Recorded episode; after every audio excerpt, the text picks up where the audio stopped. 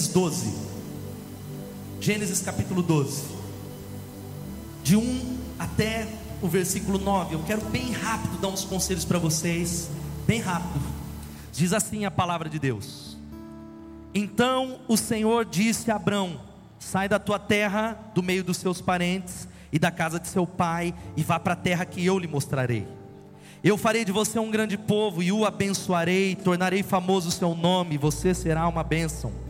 Abençoarei os que o abençoarem e amaldiçoarei os que o amaldiçoarem, e por meio de você todos os povos da terra serão abençoados. Partiu Abrão, como lhe ordenara ao Senhor, e Ló foi com ele. Abrão tinha 75 anos quando saiu de Arã. Levou sua mulher Sarai seu sobrinho Ló, todos os bens que haviam acumulado e os seus servos comprados em Arã, partiram para a terra de Canaã e lá chegaram. Abrão atravessou a terra até o lugar do carvalho de Moré em Siquém. Naquela época, os cananeus habitavam essa terra. O Senhor apareceu a Abrão e disse: A sua descendência eu darei essa terra. Abrão construiu ali um altar dedicado ao Senhor que lhe havia aparecido. Dali prosseguiu em direção às colinas a leste de Betel, onde armou acampamento, tendo Betel, que significa casa de Deus, a oeste, e Ai a leste. Construiu ali um altar dedicado ao Senhor e invocou o nome do Senhor. Depois Abrão partiu e prosseguiu em direção ao Negueb. Amém. Sai da sua terra e dos meios, no meio dos seus parentes e da casa do seu pai, e vá para a terra que eu lhe mostrarei.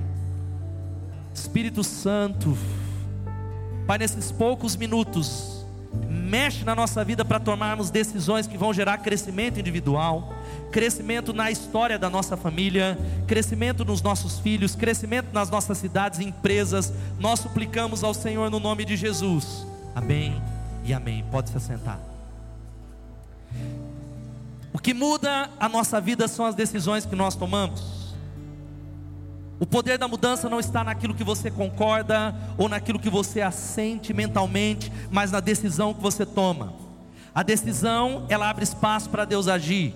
É na decisão que a sua vida faz uma bifurcação, ou um caminho de bênção, ou um caminho de maldição. As decisões que nós tomamos têm o poder de afetar diretamente a nossa história. É por isso que em Deuteronômio Moisés diz ao povo de Israel: Eu coloco diante de vocês a bênção e a maldição. Escolhei, pois, a bênção.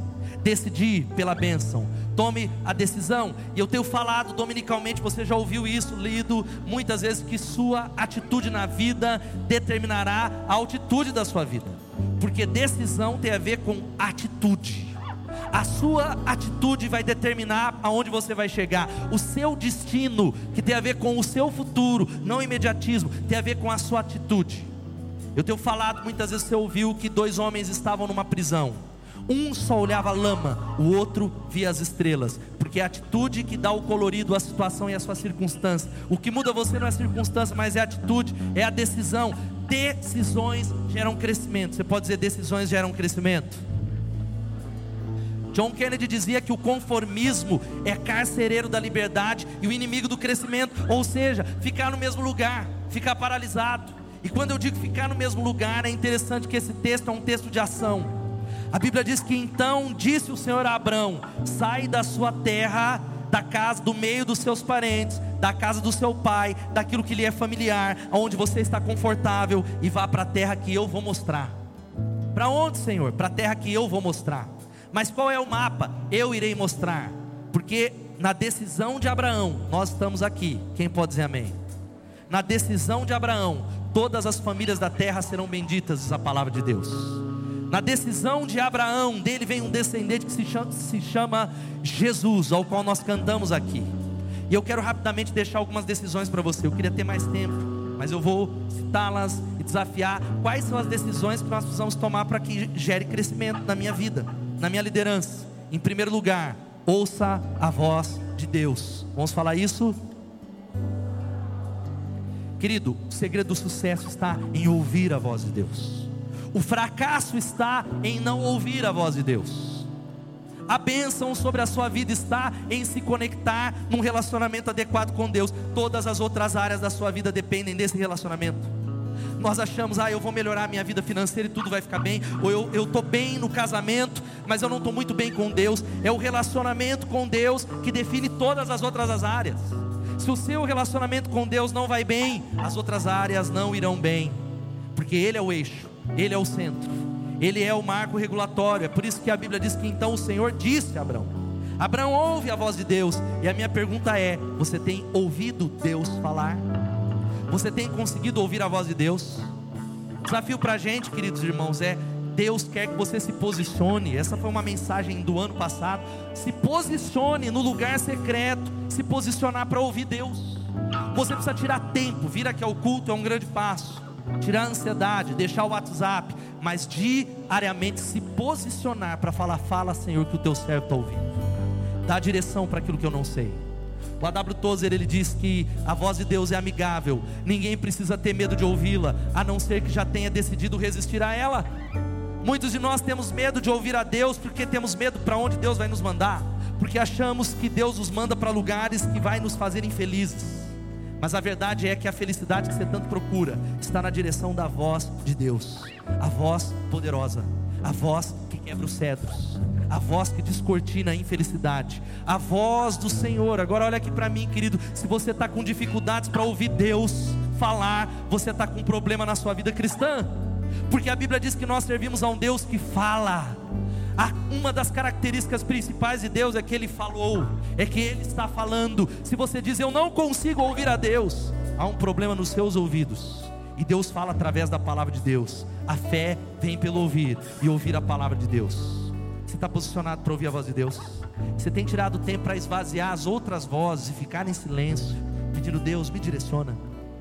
O fato é que o momento em que Deus fala comigo é o momento em que Ele quer que eu responda. Quantos querem ouvir a Deus, digam amém. Há muita gente que Deus parou de falar, sabe por que Deus parou de falar? Ele não fala para satisfazer uma curiosidade. Se você é alguém que orou num culto e falou, Deus, mostra a tua vontade para mim, e Ele revelou a, sua, a vontade dele, e você não obedeceu, Ele não vai revelar coisas novas. O momento em que Ele fala é o momento em que Ele quer que você obedeça. Há muita gente que deixou lá atrás tantas coisas que você sabe que você deveria fazer. A chave para ouvir a Deus, sabe qual que é a palavra? Diga relacionamento.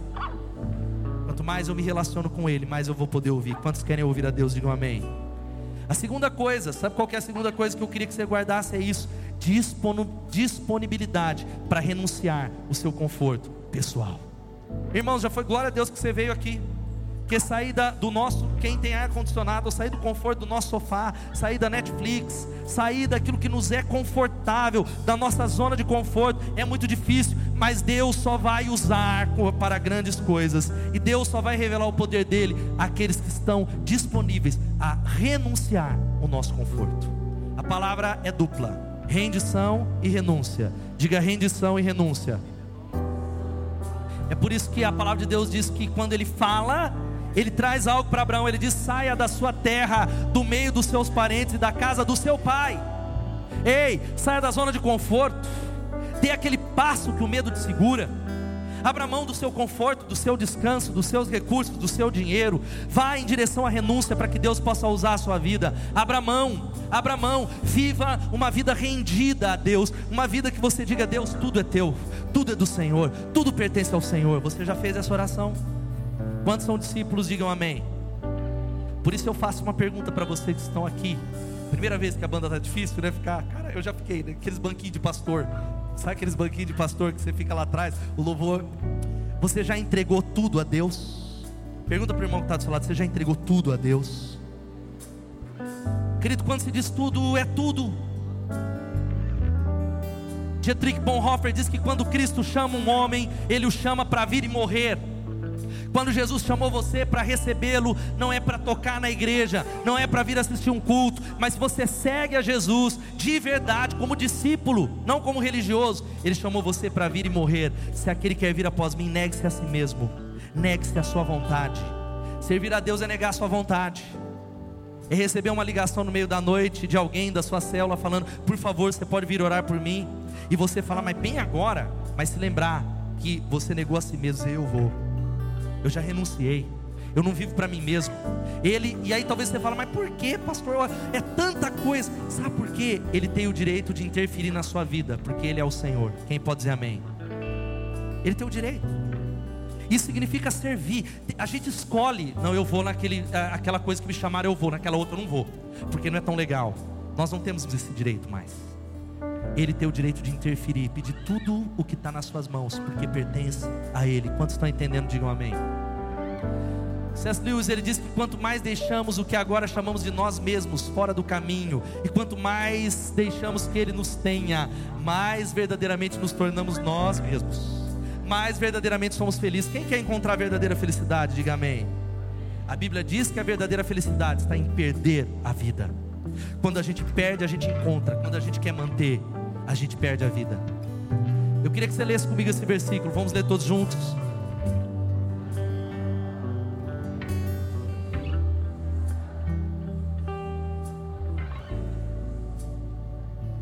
Se você não guardou nada do que eu falei nessa noite, eu queria que você guardasse na contracapa da sua Bíblia.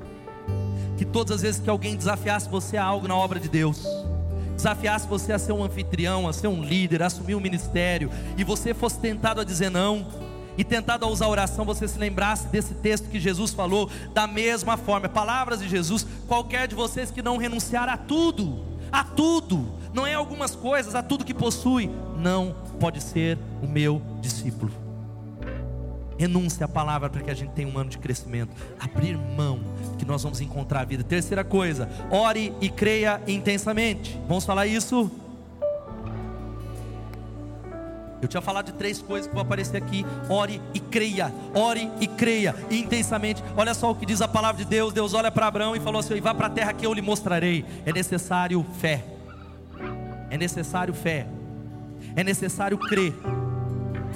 É por isso que a vida cristã muita gente abandona, porque a gente quer a segurança, a gente quer falar assim: Deus, eu vou, mas mostra um mapa para mim. Eu aceito, mas mostra para mim onde é que vai ser o final desse negócio. Mostra o trajeto, mostra passo a passo. Eu, eu vou sair assim sem saber. E Jesus diz assim: Eu sou o caminho, a verdade e a vida. Sou eu o caminho. Siga-me. Eu sou o mapa. Eu sou o GPS senta no banco de trás e deixa eu te conduzir, vá para a terra que eu mostrarei. É necessário intercessão e fé, crer intensamente. Quantos querem vencer batalhas nesse ano? Quem tem batalhas para vencer de verdade? Eu quero orar pelas suas batalhas. Se queremos vencer as grandes batalhas públicas, a gente precisa travar essas batalhas primeiro no lugar secreto. Não é reclamar, não é pedir para a célula orar, é também, mas é travar no lugar secreto. Entrar em guerra espiritual. Por isso que é tão interessante que esse Abraão ele vai. O pai da fé, ele vai sem saber o que esperava, e a Bíblia diz que no meio do caminho, o Senhor apareceu a Abraão e disse: A sua descendência eu darei essa terra. E Abraão construiu um altar dedicado ao Senhor que lhe havia aparecido. Será que a sua casa você tem construído um altar ao Senhor? Será que você tem feito da sua família ou de um lugar um altar de adoração ao Senhor? Quais são os altares que você tem construído? Muita casa o altar é o celular. Muitas casas o altar é o Netflix, é o amigo, é o ministério, é o instrumento, é o microfone. O Senhor dali, olha só o que a Bíblia diz, prosseguiu em direção às colinas a leste da casa de Deus, onde armou acampamento, tendo Betel a oeste e Ai a leste. Construiu, vamos ler o que está em negrito? Construiu ali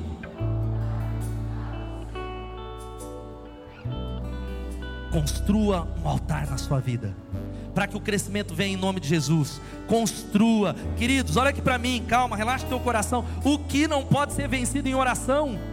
A chave está na nossa mão, gente. O que é que não pode ser vencido pela oração? O que não pode ser feito pelas mãos do Deus Todo-Poderoso? Há um impossível aí? Quantos tem alguma causa impossível? Quando Jesus morreu e ressuscitou, sabe que ele declarou: o impossível não existe. Louvado seja o nome de Jesus. Aplaudo o Senhor por essa palavra. Não existe milagres, curas, restauração, renovação. Quarto, ganhe pessoas para Jesus. Vamos falar ganhe pessoas para Jesus? Querido, não preciso nem falar tanto. Ganhe pessoas para Jesus, ganhe pessoas para Jesus, ganhe pessoas para Jesus, ganhe pessoas para Jesus. É uma visão para enxergar além dessas coisas que falamos. Você quer algo para motivar a sua vida? Visão. Toda vez que você ficar, o, o diabo ele pega um negócio e, e às vezes acontece coisa, ministério, briga na célula, ele quer tirar a sua visão do maior para colocar a sua visão no periférico. Tire os olhos do menor, enxergue aquilo que é maior em nome de Jesus. Olha o que ele falou para Abraão e ele fala para você, querido. Farei de você um grande povo e o abençoarei. tornarei famoso o seu nome, e se tu uma bênção. Fala para o irmão que está do seu lado, se tu uma bênção. Você será uma bênção, em nome de Jesus. Queridos, vamos falar de Jesus. Quantos estão comprometidos com isso? Dá um glória a Deus. Vamos trazer alguém no domingo, vamos levar para a célula. O Charles Spurgeon diz assim: se pecadores vão ser condenados, pelo menos deixem que pulem para o inferno por cima do nosso corpo. E se vão perecer, que pereçam com os nossos braços em volta dos seus joelhos, implorando que eles fiquem. Se o inferno precisa ficar cheio, que fique apesar de nossos esforços e que ninguém vá para lá sem ser avisado ou sem que alguém ore por ele. Deus está dando uma incumbência para nós como igreja, a maior, a maior responsabilidade. E a pergunta, eu já falei antes, não é quanto vai custar, gente, mas sim quanto nós vamos alcançar. Ganhar gente para Jesus dá trabalho, fazer dia do amigo tem que pôr dinheiro, e o Espírito Santo se afasta da célula, porque é uma conversa, ah, é caro. Deus tenha misericórdia de nós. Que Deus traga arrependimento à nossa vida em nome de Jesus. Aquela conversa que a gente está falando de dia do amigo para tirar pessoas do inferno e a gente está falando, mas de novo é muito caro. A pergunta não é quanto vai custar, porque Ele já deu tudo para você. É por isso que você foi salvo, redimido, lavado em nome de Jesus. E aí tem coisa aqui, olha ao seu redor e veja as pessoas, ore e jejue por elas, aproxime-se e ganhe confiança, convide pessoas para um jantar, leve-as a Jesus e fale do culto, da celebração e da célula. Se aproxime, ame as pessoas em nome de Jesus. Amém. Ele mandou a gente fazer discípulos. Quinto e penúltimo, tome a decisão de cuidar de pessoas. Vamos falar isso? Sabe o que é isso?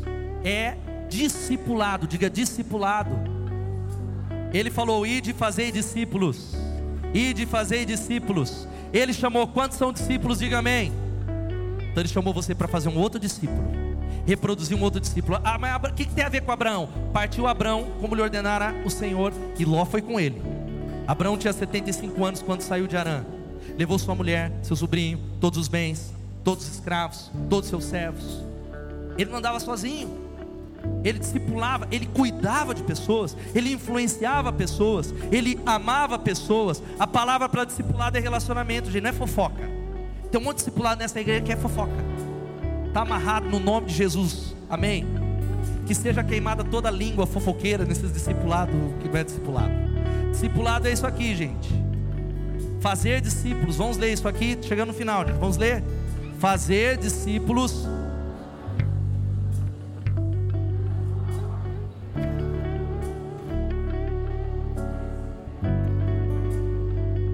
Quem não obedece peca. Tome a decisão de nesse ano cuidar de alguém. De cuidar de alguém em nome de Jesus. Lidere para influenciar outras pessoas. E é o último lugar, sabe qual é o último conselho para a gente aqui?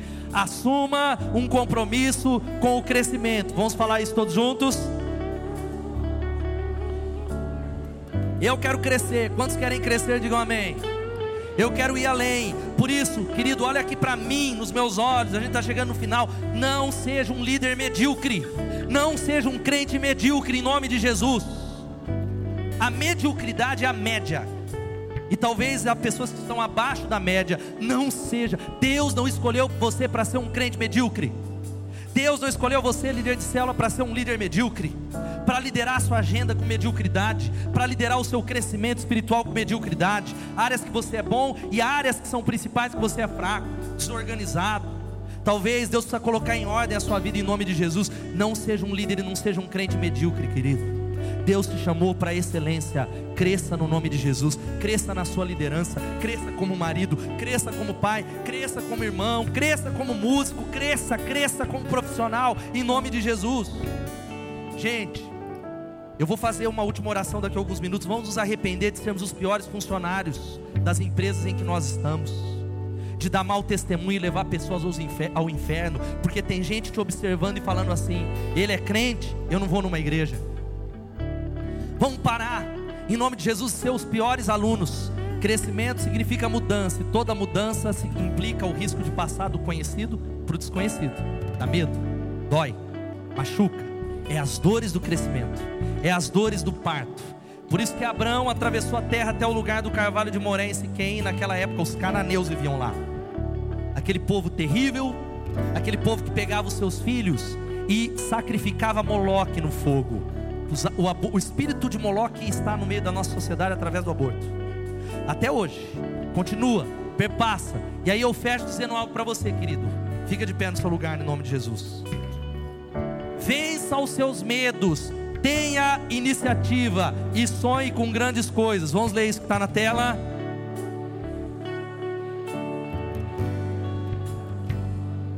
Em nome de Jesus. Eu quero dizer para você, e eu, eu, hoje eu orando por esse dia, eu falei, Deus, eu não vou voltar para trás. Se os seus sonhos não te assustam, é porque eles são pequenos demais. A tendência, a voz do diabo, das circunstâncias, do dinheiro, da infidelidade de pessoas é diminuir os sonhos. Se o seu sonho, olha aqui para mim, é pequeno e não te assustam. Se é, ah, não está te assustando, está dominado, é porque é pequeno demais e Deus não pode ser glorificado. Deus quer ser glorificado através de sonhos do tamanho dele, em nome de Jesus. Querido, há um versículo que eu fecho e a minha oração será nisso, que muita gente está se enquadrando nisso. Deus distribuiu talentos. A um ele deu cinco, a um ele deu dois, a um ele deu um. Mas tem muita gente que poderia fazer a diferença, tendo um talento, mas que fez como aquele homem da parábola, a Bíblia diz assim: por fim veio o que tinha recebido um talento e disse: Eu sabia que o Senhor é um homem severo que colhe onde não plantou e junta onde não semeou, por isso eu tive tive medo, saí e escondi o seu talento no chão. Veja, aqui está o que lhe pertence. E Deus ele diz assim: O Senhor respondeu, servo mau e negligente. Você sabia que eu colho onde não plantei, junto onde não semeei. Então você devia ter confiado o meu dinheiro, os dons, o que Ele deu na sua mão, meu irmão, o tempo, aos banqueiros, para que quando eu voltasse o recebesse de volta com juros. Tirem o talento dele e entreguem-no ao que, ao que tem dez Pois a quem tem, mais será dado e terá em grande quantidade, mas a quem não tem, até o que tem será tirado. Muita coisa está sendo tirada de você. Você quer ser daqueles que têm e mais receberá? Ou daqueles que até o que tem será tirado? Eu já fiz a minha decisão, porque a quem tem mais será dado mais influência, mais responsabilidade, mais portas abertas, mais prosperidade. Mas você precisa tomar decisão nessa noite, em nome de Jesus. E eu fecho fazendo um cálculo para você. Cadê os líderes de céu? Levanta a mão. Querido, a sua célula, a sua célula, que você fala, é só eu e mais dois, desanimado. Você que tem lido o livro, todos os líderes de ministério da igreja têm lido, olha o poder da multiplicação que Deus pode fazer através da sua vida em 10 anos. É Ele. Ao final de 2019, creia que a sua célula vai multiplicar. Quantas células serão? Final de 2020, final de 2021, final de 2022. Parece que está demorando. 16, final de 2023, final de 2024, 2025, 2026, 2027 e em 2028. Você crê que Deus pode fazer isso através do poder da multiplicação, através da sua vida que se vê como ninguém? Através da sua vida, dessa célula, para a glória de Deus. Eu creio que em 10 anos a sua célula pode gerar 1024 líderes. Aplaudo o Senhor, o Deus do crescimento, em nome de Jesus.